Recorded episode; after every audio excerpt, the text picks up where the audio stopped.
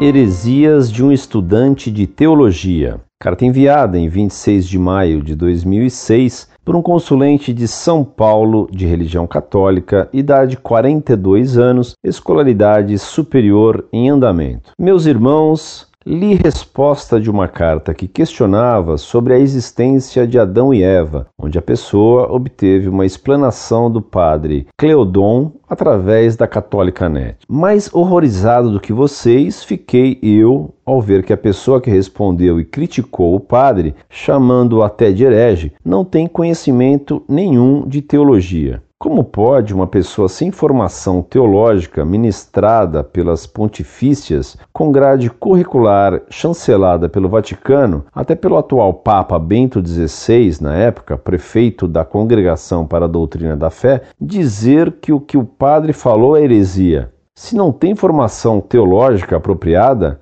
não deve deturpar os ensinamentos da nossa igreja, pregando conceitos pessoais. Há muitos anos que a igreja não atribui mais os primeiros livros da Bíblia a Moisés, pois já se tem conhecimento que ele não escreveu nada. Acaso não acompanham a evolução das ciências, as quais a Igreja se baseia também como auxílio para interpretar os escritos sagrados? Como poderia Moisés ter escrito a Torá em hebraico se na época não havia ainda se formado o alfabeto escrito do povo, se nem sabiam escrever ainda, se após centenas de anos vivendo no Egito, o povo falava egípcio? Até Moisés falava egípcio. Centenas de anos após a saída do povo da escravidão, é que se formou o alfabeto e a escrita hebraica, que ainda no decorrer dos anos foi se modificando. Só para se ter ideia, as vogais do alfabeto hebraico só foram criadas centenas de anos após o nascimento de Jesus. Quem descobriu isso? Foram a arqueologia, a antropologia,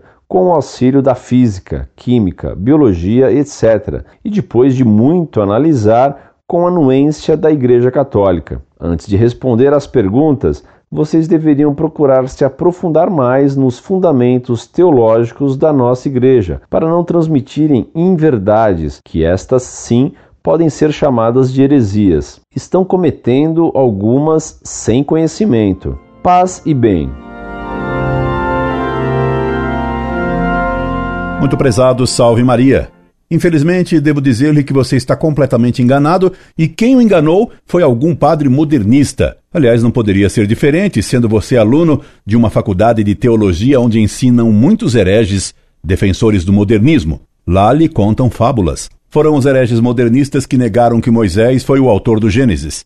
Sua afirmação de que Moisés não escreveu nada contraria frontalmente a doutrina católica e o que determinou a Comissão Bíblica sobre a autoria do Gênesis. Quando os hereges modernistas, como você, negaram que Moisés fosse o autor do Pentateuco, consultou-se a Pontifícia Comissão Bíblica fazendo a seguinte dúvida e pergunta: Dúvida. Se os argumentos acumulados pelos críticos para combater a autenticidade mosaica dos livros sagrados, que se designam com o nome de Pentateuco, são de tanto peso que, sem ter em conta os muitos testemunhos de um e outro testamento, considerados em seu conjunto o perpétuo consentimento do povo judeu, a tradição constante da Igreja, assim como os indícios internos que se tiram do próprio texto, deem direito a afirmar que tais livros não têm a Moisés por autor, mas que foram compostos de fontes, na maior parte, posteriores à época mosaica.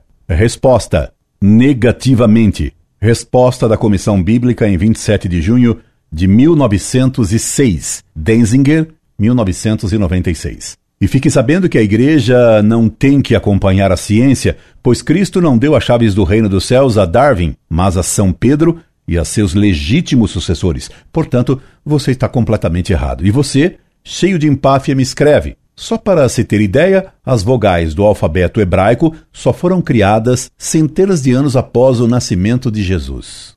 E na escrita egípcia, você garante que se escreviam vogais? Pior que a empáfia de ignorantes é a soberba de hereges. Você, infelizmente, juntou as duas. Incorde Jesus Semper, Orlando Fedeli.